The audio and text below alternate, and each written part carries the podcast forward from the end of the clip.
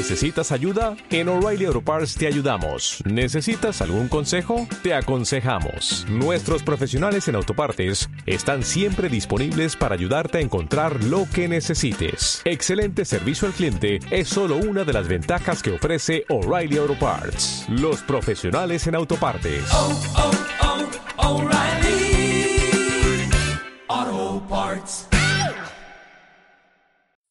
Los secretos del experto, la colección de podcasts de capable.com para descubrir cómo aprenden los mejores profesionales.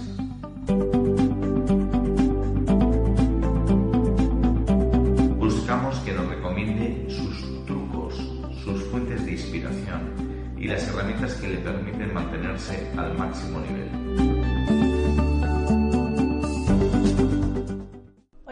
Estamos en Los Secretos del Experto con Justo Hidalgo. Bienvenido, un placer. Bien hallado, gracias. Con él vamos a hablar de Lean eh, Analytics, de Data Analytics, porque él es eh, profesor precisamente de esta área. Nos va a contar un tema muy interesante que es analítica de negocio y de métricas. Pero antes de eso, eh, cuéntanos brevemente tu trayectoria profesional. Mi trayectoria, pues eh, bueno, soy, soy ingeniero en informática, tengo un background técnico, eh, también soy doctor en, en temas de datos y durante muchos años estuve trabajando en una pequeñita empresa, yo creo que antes de que se llamaran Startups, una empresa española que luego terminó en, en Estados Unidos. De hecho, yo estuve viviendo una temporada allí con, con esa empresa. Y después ya eh, pues empecé a montar cositas, eh, proyectos que me apetecían. ¿no? Empecé con otros tres socios montando 24 símbolos, que es un servicio de suscripción de libros electrónicos, un Spotify, un Netflix de libros electrónicos. Nos encanta la lectura y nos encanta la tecnología, con lo cual eso encajaba muy bien. Y, y ahora, bueno, ahora estoy también con un, un nuevo proyecto también relacionado con los datos. Cuéntame de este proyecto. Sí, este proyecto se llama Quantify Reading, eh, junto con otros dos socios, y, y básicamente lo que proveemos a, a editoriales, instituciones educativas, universidades, son eh, servicios y productos relacionados con el análisis y comportamiento lector. También has sacado un libro que luego hablaremos de él, ¿no? Luego te preguntaré por qué libro nos recomiendas. Pero, pero antes de eso, quiero que me cuentes un poquito más de métricas. ¿Qué métricas nos debemos fijar y con, y con qué herramientas podemos uh, utilizar ¿no? para sacar y extraer datos? Sí, bueno, ¿cuántas horas tenemos? Tiene que ser todo un poquito reducido. Claro, claro. Bueno. Una de las cosas que, o sea, siempre cuando el típico curso que doy de analítica de datos y demás, eh, siempre empiezo diciendo que que, que, al final uno tiene que decidir sus propias métricas. ¿vale? Hay unas métricas muy estándar, muy estándar porque son muy útiles o muy estándar porque te las van a pedir. Si vas buscando inversión y demás, las tienes que seguir. Pero ¿Cuáles el, serían? Sí, el, el, problema que existe es que, uh, si quieres ahora te comento algunas, pero el problema vale. que existe es que hay tantas que si Ya. lo único que te pones a hacer es eh, monitorizarlo todo y medirlo todo, eh, pues es, eh, te levantas por la mañana, tienes un cuadro de mandos de 200 métricas y ya no sabes qué hacer. Entonces, eh, hay diversas metodologías que lo que ayudan un poco es, bueno, sí, efectivamente, a lo largo del ciclo de vida de tu empresa vas a tener que medir cientos de métricas, pero no tienes que medirlas todas en cada momento, sino que tú lo que tienes que elegir es en qué fase de mi startup, de mi empresa, de mi negocio me encuentro. Por ejemplo, me puedo encontrar una fase de adquisición en la que lo que quiero hacer es captar clientes, captar usuarios, captar interés. O me puedo encontrar una fase de retención. Ya tengo esos usuarios, pero lo que quiero es que vuelvan, que, que, se conviertan en alguien, en personas que vuelven de manera recurrente a mi negocio, a mi panadería, a lo que haga falta. O, o ya me encuentro en una fase de ingresos en las que show me the money, eh, lo que quiero ya es que haya ingresos de manera, bueno, pues en cada uno de esos partes y otras más, tengo diferentes métricas. En la fase de adquisición puedo tener métricas muy sencillas, muy estándar, eh, pues como el número de páginas vistas, el número de el tiempo de rebotes, es decir, el ratio de rebotes. En la página web. En la página web, por ejemplo, el número de descargas o, o, la gente que entra en mi panadería, ¿vale? vale. Aunque, sea, aunque sea midiéndola a mano. Uh -huh. Luego tengo métricas de retención, pues hay, hay métricas como la más conocida quizás quizá es la métrica de adherencia en la que yo lo que me centro es, oye, de, de la gente que me suele entrar en mi panadería cada mes, ¿cuánta gente entra todos los días? ¿Vale? Porque eso me da una indicación de, de realmente si está funcionando si está funcionando. ¿no? Es la gente que viene a comprar pan todos los días a mi, a mi negocio, no gente que llega una vez o de vez en cuando, no, no.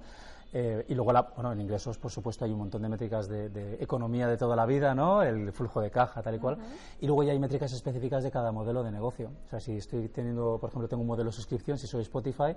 eh, pues tengo que medir cosas como el tiempo de vida, ¿vale? O sea, es, o el valor de tiempo de vida, que es, oye, un usuario estimado cuánto se gasta a lo largo de toda su vida. Uh -huh. Si estamos en una cafetería como esta y, y, yo me encanta esta cafetería y lo que quiero es, eh, vengo todos los días y me gasto 5 euros y luego cada tres días como aquí, pues tengo un lifetime value para esta cafetería de, miles de euros potencialmente, con lo cual eh, pueden plantearme ofertas, pueden plantearme descuentos, pueden invitarme, por tal, porque saben que eso eh, va a ayudar a, esa captación ¿no? y, esa, y, ese, y, ese, aumento del valor de tiempo de vida.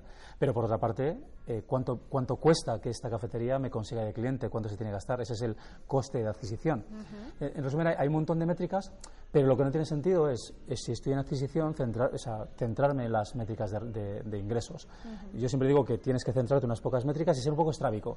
¿vale? O sea, estoy en retención, retención, bueno, por si acaso voy a mirar un poquito las de, las de ingresos, no vaya a ser. Pero cinco o seis métricas al día que nos permiten ser muy accionables y, darnos cuenta enseguida de, bueno, qué está pasando hoy en mi negocio. ¿Y herramientas? ¿Con qué herramientas podemos analizarlo? Hay, muchas, por suerte cada vez hay más y más avanzadas, ¿no? las típicas, ¿Cuáles recomendarías? Sí, las típicas. Eh, o sea, recomendar lo recomendable es, es, la que más se utiliza es Google Analytics. Mm. Eh, y en general las herramientas de Google. Google está haciendo un gran esfuerzo también a costa de que otras empresas lo estén pasando un poco peor, eh, de proveer muchas, muchas herramientas de analítica. Entonces Google Analytics, por ejemplo, en general para obtener todas las métricas estándar, sobre todo en la parte de adquisición, de activación. Después Google Optimize, que pueden servir para hacer pruebas A-B, etcétera. Pero luego hay otras herramientas que es verdad que ya tienen un coste, pero que, que son muy útiles, ¿no? O sea, digo algunas, hay muchas, ¿eh? pero las que me vienen a la cabeza, pues por ejemplo Hotjar, que es una herramienta que se está utilizando mucho para mapas de calor, efectivamente.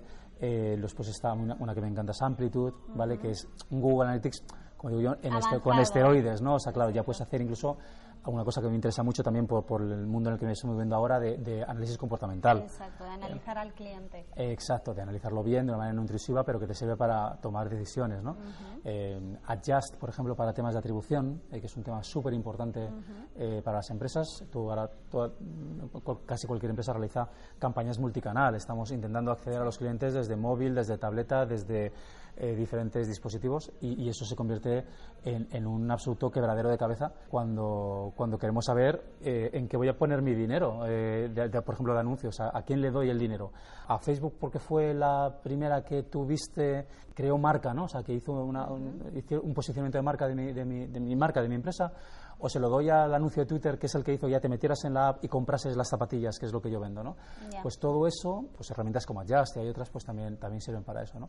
Hay muchas más, pero, digamos, ahora una, cosa que ahora mismo está muy de moda, porque además es muy útil, son las herramientas de automatización de marketing, de marketing automation. Y herramientas con, como Zapier, que no es exactamente una herramienta de marketing automation, pero que permite crear esas reglas, y herramientas como Autopilot, Marketo y demás, muy centradas ya en, ayudarte en la parte de marketing, bueno, con un coste también ah, eh, un poco más elevado. Elevado, exacto. Exacto. Has dado antes, eh, bueno, en la clave en algo eh, muy importante, ¿no? De focalizar en determinadas fases, ¿no? A lo mejor a veces eh, perdemos el foco, ¿no? Y creemos que hay que medirlo todo, que sí, está bien, por supuesto, hay que medirlo todo, pero no siempre se puede medir todo y hay que prestar, digamos, atención en el momento en el que estás. Entonces, esto me viene bien para mi siguiente pregunta, que es si un CEO, en este caso, no tuviera el suficiente tiempo o no tuviera los, los suficientes recursos para eh, ponerse a analizar absolutamente todo, ¿qué métrica le recomendarías? Ah, es la pregunta, la pregunta clave. Te lo voy a responder, ¿eh? pero yo creo que primero, si un CEO no tiene el tiempo o los recursos para medir, yo creo que tiene un problema. Tiene un problema, ya sea porque es él o alguien de su equipo, y no estamos hablando de que necesites un doctor en, estadística, no. Lo que necesitas es alguien que por lo menos una parte de, tu tiempo, de su tiempo no tenga ningún miedo en arremangarse y meterse con los datos, sabiendo que los datos eh, hay que, yo siempre digo lo mismo, hay que abrazar la imperfección. Cuando se empieza en este mundo de las métricas analíticas, o todo digitales, uno tiene esa sensación de que como es digital es perfecto. Y no es verdad. O sea, hay muchísimas cosas que nunca vas a saber al 100%. A veces, a veces son estimaciones más que datos exactos. Exacto. A veces porque, porque bueno, técnicamente no se llega, y otras veces porque incluso legalmente no puedes llegar a ello, o éticamente no quieres llegar a ello. O sea, que eso también hay que tenerlo en cuenta. Pero bueno, vale, todo bien, pero, pero respóndeme a la pregunta, ¿no? Depende muchísimo de los negocios, pero, pero una que se entiende que realmente para que un negocio funcione... Eh, y, aunque, aunque, inicialmente puede parecer que está muy centrado en, suscripción, vale para cualquier negocio, es el churn. El churn que se define como el, digamos, el porcentaje de usuarios de pago eh, que dejan de pagar, o se dejan de ser suscriptores o dejan de pagar de manera absoluta en un momento determinado. Entonces, claro, hay muchas cosas que hacer antes de llegar a preocuparte por el churn, pero lo cierto es que eh, el churn, o sea, una variación porcentual del churn eh, pueden ser miles o decenas de miles o en algunas empresas millones de euros. Conseguir bajar un churn del 14,5% al 14% es que puede suponer el cambio absoluto de tu empresa. Mm. Evidentemente tú quieres que el churn sea bastante más bajo, pero es que solo eso hace que todo empiece a nivelarse de, otra forma. ¿no? repito, seguramente no es una métrica que alguien que acaba de empezar y que tiene 50 visitas en su página web tenga que preocuparse, pero quizás una de las que tiene un, un, pues un impacto mucho más grande con pequeñas variaciones. Justo antes has hablado de otro tema, que es eh, el tema de la interpretación, ¿no? de que a veces los datos pues, nos dan eh, datos estimados, no siempre son perfectos. ¿Cómo podemos interpretar bien esos datos en analítica de negocio? Bueno, por una parte, hay herramientas que te dan algún tipo de insight, algún tipo, o sea, que ya tratan esa información. Y, por eso las herramientas son importantes. Eh, nosotros, por ejemplo, en Médico Símbolos, cuando empezamos, no existía casi ninguna de estas herramientas que te he mencionado antes. Estaba Google Analytics y no sé si alguna más de las que te he mencionado. tuvimos que construir muchas cosas a, a, mano. Y evidentemente eso es un muy buen ejercicio, pero digamos, afecta a tus vacaciones, afecta a tus horas de sueño, porque tienes que construirlo de cero. Ahora hay muchas herramientas que te ayudan. Pues, el propio Google Analytics, por seguir con el ejemplo, ¿no? y no es que aquí no hay nada patrocinado por Google, pero, pero ya, ya, ya, hay mucha información que te da de Insight, no solo tienes que mirar los datos, sino te van saliendo ahí ventanitas de, oye, ¿te has dado cuenta que este segmento de, de, tus usuarios se comporta de una manera diferente al resto? Échale un vistazo. Eso ya es de por sí muy útil.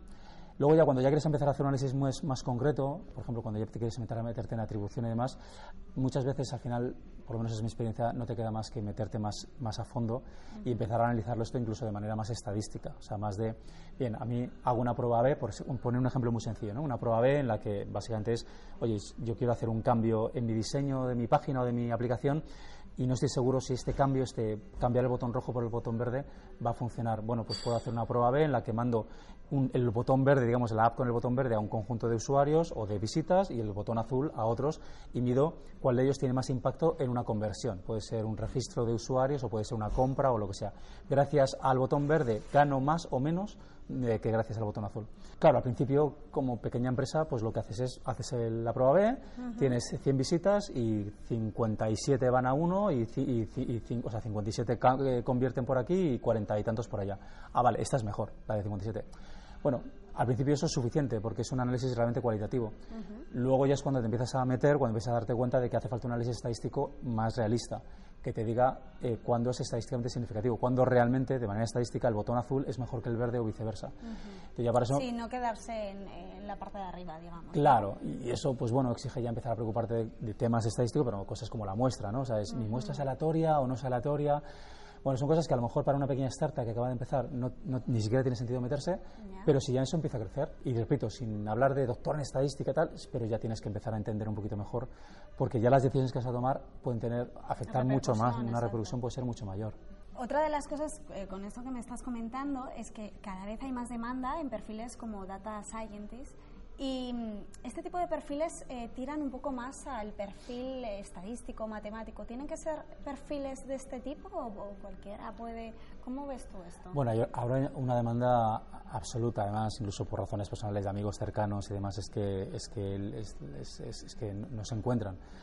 También puede tener que ver que hay que pagarles, ¿no? O sea, hay esta gente hay que pagarle lo adecuado, ¿no? que es un perfil demandado, muy demandado. Sí, eh, pero, pero bueno, hay diferentes áreas, ¿no? Está, porque el tema del data está, está el, por simplificar, ¿eh? los ingenieros de datos que se encargan un poco más de montar la infraestructura para que tú puedas almacenar los datos que necesitas como los necesitan y que estén disponibles para que luego el científico de datos, eh, que es más el, más estadístico, ¿no? Se, se, encargue de procesarlos. Pero volvemos un poco a lo de antes, ¿no? Que es no es necesario que tú tengas a un doctor eh, honoris causa eh, de tal que ha inventado el deep learning para hacer algo, cuando ya empieza a haber herramientas, quizás si hubiéramos hablado hace cinco años no sería el caso, pero ya empieza a haber herramientas que te ayudan a, a, entender. cosas sin necesidad de tener un conocimiento exhaustivo de los datos. Yo tampoco creo que puedas tener herramientas que haces así, lanzas y tienes que entender un poquito lo que está. magia. Claro, hay herramientas que te lo prometen, ¿no? Pero yo creo que al final, si, no entiendes tus datos, te puedes meter en un lío, porque al final vas a tomar decisiones informado por los datos. Pero, pero, pero yo creo que ahora, con que haya alguien con ganas, de meterse con ganas de dedicarle horas y tiempo y ni siquiera tienes el 100%, es más que suficiente y hay herramientas eh, bastante interesantes que, pueden ayudar. ¿no? Eh, eh, incluso de los grandes proveedores de, datos y de cloud, de nube, etcétera, ya tienen herramientas que te permiten modelar tus datos con clics. O sea, no, no hace falta tener un conocimiento exhaustivo Cuanto más mejor, evidentemente, pero no, ya no es necesario. Big ML, que es una empresa, digamos, española, aunque está reside en Estados Unidos, pero, pero, pero el fundador es, español, pues, pues es una herramienta que, busca eso. Hombre, cuando empieces a analizarlo ves que algo tienes que saber, pero ya no tienes que, ya, ya no hace falta, por lo menos al principio, tener conocimiento de programación en Python, en R, para empezar. Luego ya, evidentemente, es muy, muy, muy necesario. Volviendo al tema del, del funnel de, de, ventas ¿no? y de las diferentes fases que antes hemos dicho, que evidentemente en las métricas te tienes que fijar en qué momento está tu empresa, tu startup, para poder eh, analizar ¿no? y evaluar. ¿Cómo podemos evaluar bien cada fase? Bueno, para evaluarla lo que hay que hacer, bueno, al principio es muy fácil porque, porque sabes que si empiezas con un negocio, la primera fase de la, la fase es la, que, es la que es y ya está. Y lo que tienes que hacer, ahí a, a ver, se, puede, se puede aprender y es un poco lo que hacemos algunos, es un poco contar nuestras experiencias para ayudar. Mm, pero bueno, sabemos, es, es probar y error muchas veces porque es, bueno, voy a probar con esto y demás. Tienes que saber algunas cosas básicas, por ejemplo, segmentar, ¿vale? Tienes que entender que, que las métricas de vanidad es lo peor que puedes tener. Eh, el centrarte en cuántos usuarios tengo está genial para tu ego, está genial para las notas de prensa y está genial para la ciclotimia que tiene todo emprendedor de, Dios mío, esto es un asco. Bueno, pues, ay, bueno, pero tengo no sé cuántos millones de usuarios eh, registrados en mi plataforma.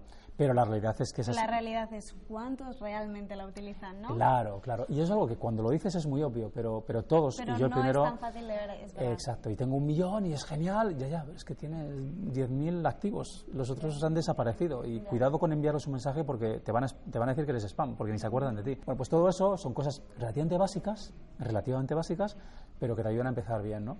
Y luego ya el cómo pasar de una fase a otra, es verdad que te lo va, te lo va diciendo el negocio. evidentemente, pasas de adquisición a activación, eso es evidente. Y de activación pasas a retención. Pero luego a partir de ahí ya eres, con tus análisis, ya puedes decir, oye, retención, bien. Pero me estoy dando cuenta de que, vale, ya retengo bien, pero ahora lo que tengo que hacer es volver a crecer. Bueno, pues ahora tengo que volver a mi fase de adquisición. ¿vale? Ya adquiero y ya retengo, pues ahora a ganar dinero. O sea, estoy ganando dinero bien. Eh, ¿Qué pasa si pruebo a, generar eh, crecimiento referencial, es decir, viralidad? ¿Vale? El growth hacking famoso. Ah, es ese momento. ahora lo estoy consiguiendo muy bien. Ostras, pero es que retención ya no está funcionando tan bien como antes. Vuelvo aquí. Entonces vas haciendo esos cambios que al principio pueden ser casi, casi cada semana.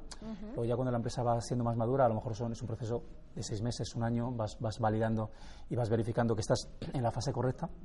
Pero esa es la manera es la manera. Entonces, los propios datos te ayudan a tomar ese, ese tipo de decisiones. ¿Qué metodología eh, recomiendas utilizar, pues, por ejemplo, una startup? ¿no? Ahora está muy de moda el tema de los OKRs. Eh, mm. ¿Eres partidario de este tipo de metodología? ¿Prefieres otra? O, bueno, eh, simplemente analizar y ya está. Sí. bueno, los OKRs a mí me parece una metodología muy interesante. Yo personalmente creo que para empresas demasiado pequeñas no es lo más adecuado. de hecho, yo creo que los OKRs hay que tomarlos como un framework, como casi todo en esto. O sea, que es eh, oye, ¿hasta qué punto eh, tengo que medir? ¿no? Si tengo una estructura ya de a lo mejor 20 personas, 25 personas, creo que los hogares pueden empezar, empezar, a tener cierto sentido. Ahora Google está pegando bastante empujón a eso, pero creo, y eso es una, es, una orden personal, creo que cuando eres una startup pequeña, empezar a meterte con OKRs y siguiéndola al pie de la letra, eh, lo que es es demasiado trabajo para lo que tienes que hacer en ese momento, que ser súper flexible. Yo soy más partidario, cuando la empresa es relativamente pequeña, se una metodología, es AR, es la famosa métrica para piratas, pero que creo que sin, sin, inventar nada, porque no invento nada, es un funnel de ventas, es un embudo de ventas, eh, se explica muy bien, se explica muy claro y ayuda a centrar a alguien que, bueno, es que lo digo por nuestra experiencia personal, en Meteoros Símbolos se supone que éramos expertos en datos porque venimos de eso, cometimos muchísimos errores, porque al final una startup estás corriendo. Cuando tiene una startup, pequeño negocio, e incluso aunque seas experto en algo, vas a cometer errores sencillamente porque no te fijas. Entonces el AR te, permite decir, oye, no, adquisición, activación, eh, retención, referencia, ingresos, y dónde estoy y cuáles son las métricas que tengo que mirar aquí y ahora son estas cinco métricas y mañana serán otras, pero ahora son estas cinco y te permite tener un cierto orden, ¿no? A pesar de que, además de que luego ayuda incluso a tu roadmap de producto, a tu hoja de ruta, a ordenar un poquito eh, dependiendo de la, de la prioridad que le estés dando a cada una de las fases. Entonces, yo es la que siempre cuento, es la que utilizo siempre, la utilizamos en 24 símbolos, la estamos utilizando ahora en Quantify Reading. Para mí es la fundamental para, para empezar. ¿no? AR, el modelo AR, A-A-R-R-R. Y ahí hay un montón de información y demás. Vale. Volviendo al tema de, las profesiones demandadas ¿no? y de un poco el futuro de hacia dónde va todo, em, ¿cómo crees que debe estar preparado un profesional a día de hoy para estar preparado eh, referente al tema de analítica de negocio? ¿Qué mm. debe saber? Bueno, lo primero es que tiene que entender que tiene que saber. Es decir, eh, el típico ejemplo, hablando de growth hacking, es el del el, responsable de marketing de una empresa que hizo su MBA en los años 80, años 90 y que, y, que, y que ahora mismo no podría entender nada de lo que ocurre con el growth hacking, porque el growth hacking, más allá del el palabra, mm, viene a ser, vamos a aprovechar el conocimiento que tenemos de la tecnología para mejorar nuestro marketing, es saltarse las reglas. Utilizando los, los menos recursos posibles. Exacto, exacto. Entonces, eh, lo que hizo Airbnb compitiendo contra Craigslist, haciendo una técnica que es screen scrapping, que es básicamente mm. un robot que interactúa con Craigslist de manera automática, eso solo se le puede ocurrir a alguien que sabía que eso se podía hacer. Entonces, eh, ya a partir de ahí, si, incluso las personas de, marketing, etcétera, tienen que saber tecnología, todos tenemos que saber tecnología. Igual que yo como técnico, digamos, tuve que aprender finanzas, contabilidad, porque si no, no podías montar una empresa, ¿no? Me gustara o no me gustase. Eh, entonces, ahí ya, lo bueno es que cada vez hay, hay más cursos, hay más, más formación y demás. Mm, hay un gap. Yo creo que sigue habiendo un problema grande que es el gap. ¿no? A mí me pasa mucho con el tema de inteligencia artificial. Mm. En inteligencia artificial pasas de los artículos en prensa de los robots, nos quedamos sin empleo, tal, y si quieres saber más, ya pasas a los libros, digamos, de O'Reilly, por decirlo de alguna manera, de programa en Python, una, una red neuronal y demás. Ese gap, eh, por ejemplo, yo, imparto algún curso de IA para no técnicos, que lo que busca es eso, es ese punto de no te voy a hacer programar, pero no me voy a quedar en obviedades. Vamos a meternos en cómo funciona el aprendizaje automático, el deep learning, pero evidentemente pensando que es alguien que, tiene que tomar decisiones ejecutivas, que ya está. Vale, sí, para otro tipo de perfil. Claro, eh, eso yo creo que cada vez hay más demanda, eh, y tanto en la parte de IA como en la parte de, datos puros y demás, es lo que tiene que haber cada vez más. Hay libros, hay libros bastante interesantes y demás, pero creo que ese es un gap que todavía no está resuelto. ¿no? las empresas de educación, las empresas que de formación, yo creo que tienen ahí mucho trabajo que hacer. En ello, exacto, exacto, exacto volviendo al tema de la educación, eh, ¿cómo aprendes tú? ¿Cómo aprendo? Bueno, yo soy lector, principalmente. O sea, no, puedo decir otra cosa porque llevo 10 años trabajando en el mundo y me encanta leer. Yo soy muy, muy, no sé si es de la vieja época, ¿no? Pero yo, yo soy muy lector. Lector, tomar apuntes, repasar y demás. Eh, entonces, para cualquier aprendizaje, pero incluso centrado en el tema de datos, sobre todo lo que leo es libros. Y luego es verdad que... más en inglés, en español o...? Bueno, intento leer... bueno, hablo inglés y español, no hablo más idiomas, entonces intento leer el idioma original.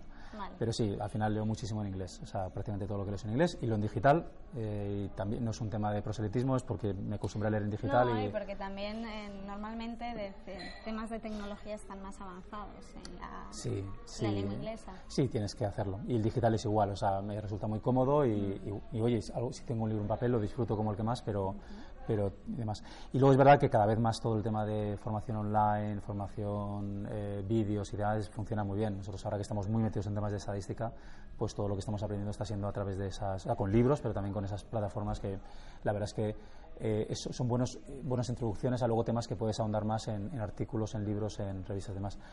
Y luego esto es, un, es una frase hecha, pero es que, es que de verdad, verdad es hablando con la gente hablando con la gente, es que se aprende un montón. O sea, es que de pronto si tienes la oportunidad de hablar, o sea, y, una vez más, no se trata tanto de hablar con el expertazo, es gente que ha tenido esa experiencia y te va a resumir en 10 minutos lo que a lo mejor a ti te cuesta 40 horas de lectura para llegar a la misma conclusión. no, no, es que las cosas son por aquí.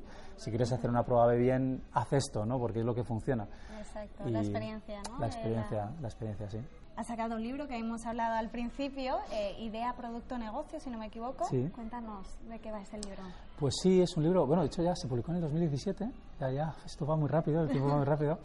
Eh, esto partió de, de básicamente, impartía un curso, varios cursos, pero un curso concreto en la Universidad de Nebrija eh, que era básicamente para, para Master de Industrial, pero era un curso, un MBA acelerado en, en, unos pocos meses. Y era como crear un producto digital y sacarlo al mercado. Entonces, al final, poco a poco lo fui estructurando en, básicamente, idea, producto y negocio. O sea, creatividad, eh, producto, creación de producto y, evidentemente, el negocio. ¿no? Que no es el orden exacto, porque también en la vida real es, todo, es todo circular pero me, me, servía bien para contarlo, ¿no? Y, empecé a hacerles unas notas, unos apuntes, y esos apuntes mm, de repente me encontré con 150 páginas escritas y dije, pues esto va a ser un libro, ¿no? Y bueno, lo, fui haciendo muy poco a poco, lo disfruté un montón y luego pues eso se publicó en 2017. Y lo que buscas es eso, es explicar de una manera concisa pero no trivial cómo se crea un producto, ¿no? Siempre con mi experiencia. Eh, la parte de creatividad, de cómo se generan las ideas, de cómo validas esas ideas la parte más de producto, de gestión de producto, estrategia de producto, de portfolio de producto, y luego ya la parte quizá menos nueva o menos creativa de mi libro, que es hombre, la parte de negocio, que es más pues todo el tema del Canvas, de los modelos de negocio, Lean Startup, de cómo se hacen ahora negocios, terminando un poquito la parte de inversión para aquellos que interesa. Sí. Pero muy, muy, muy, muy contento, ha funcionado muy bien para lo que es este tipo de libros, así que yo, vamos, feliz como una perdiz. Por último, ¿en qué redes sociales podemos encontrarte? Pues principalmente, eh, soy O poco no de redes eres, sociales. no eres, LinkedIn, la verdad es que ahora cada vez, es- o sea, donde estoy más es en LinkedIn. Utilizo Twitter y son las dos que más utilizo ahora mismo. Sí, sí, sí. Muy bien, pues hasta aquí la entrevista de hoy. Muchísimas gracias por estar hoy con nosotros y por tu tiempo. Muchísimas gracias, un placer. Secretos del aprendizaje y la capacitación de los expertos recogidos en la colección de podcast de capable.com. Machine Learning for human learning.